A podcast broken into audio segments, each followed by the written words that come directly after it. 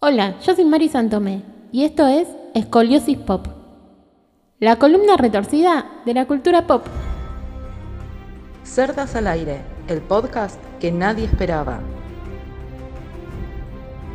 Hola amigues, vuelve Escoliosis Pop y hoy vamos a hablar del final de una serie que terminó el 19 de mayo de 2019. Así que por las dudas les digo, spoiler alert.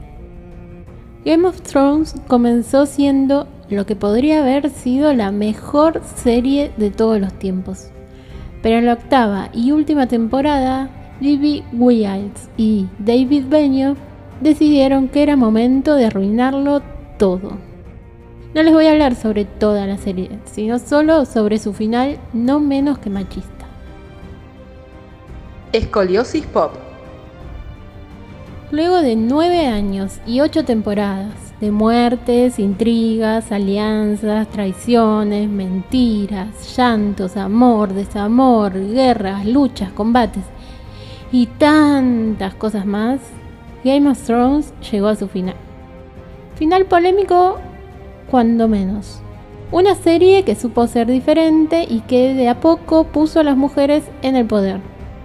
La más mala era mujer la más buena, la más ruda, la más líder, la mejor guerrera, todas eran mujeres. Una serie que prometía luego de siete temporadas fascinantes entregar un final igual de fascinante. Pero no lo logró y terminó decepcionando si no a todos, a casi todos. Se puede pensar que el final de Game of Thrones es simplemente machista y racista o un espejo de la historia de la humanidad y de la sociedad actual. El final combina el rechazo de un cambio radical con un antiguo motivo antifeminista como el trabajo de Wagner. Para Wagner no hay nada más desagradable que una mujer que interviene en la vida política impulsada por el deseo de poder. En contraste con la ambición masculina, una mujer quiere poder para promover sus propios intereses familiares, o lo que es peor, su capricho personal, incapaz de percibir la dimensión universal de la política estatal. Alguien que lo calme a Wagner, por favor. La feminidad, que dentro del círculo cercano de la vida familiar es el poder del amor protector, se convierte en obsceno cuando se extrapola al nivel político de asuntos públicos y estatales. En un diálogo de Game of Thrones, cuando Daenerys le dice a Jon que si él no puede amarla como una reina, entonces el miedo debería reinar se ve el motivo vergonzoso y vulgar de una mujer insatisfecha sexualmente que explota en una furia destructiva. Daenerys, como la reina loca, es estrictamente una fantasía masculina, y su descenso a la locura no estaba justificado psicológicamente. La vista de Daenerys con una expresión furiosa que vuela sobre un dragón quemando casas y personas, manifiesta una ideología patriarcal con el temor de una mujer política fuerte. Incluso cuando Daenerys destruye a Cersei, la más mala y tirana, el poder la corrompe. Entonces Jon mata por amor, salvando a la maldita mujer de sí misma, como dice la vieja fórmula machista chauvinista. Al único agente social de la serie que realmente luchó por algo nuevo, por acabar con las viejas injusticias. Arya, quien mata al peor de los villanos, el Rey de la Noche, simplemente se convierte en una especie de Cristóbal Colón. Sansa es la única que logra gobernar, probablemente por poseer una cierta feminidad, inocencia y una dosis de intriga que se ajustan a las nuevas relaciones de poder y al capitalismo actual y salvaje. Se puede entender esta marginación de las mujeres como clave del final liberal conservador, donde las revoluciones no son bien recibidas y deben terminar mal.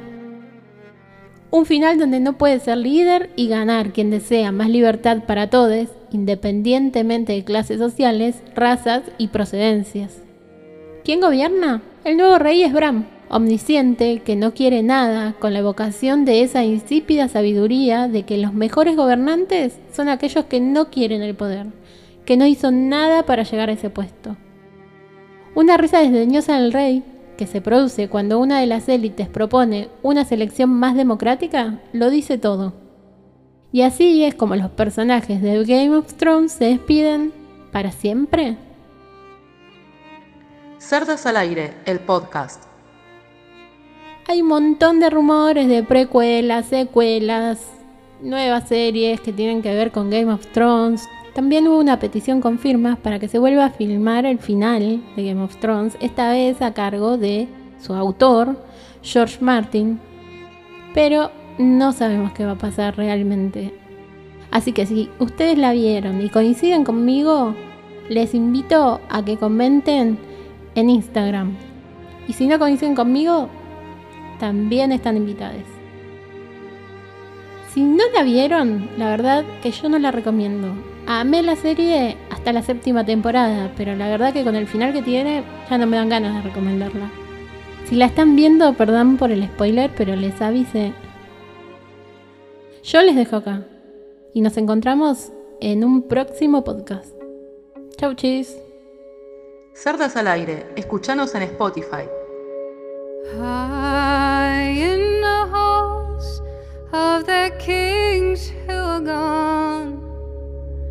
Jenny would dance with her ghosts, the ones she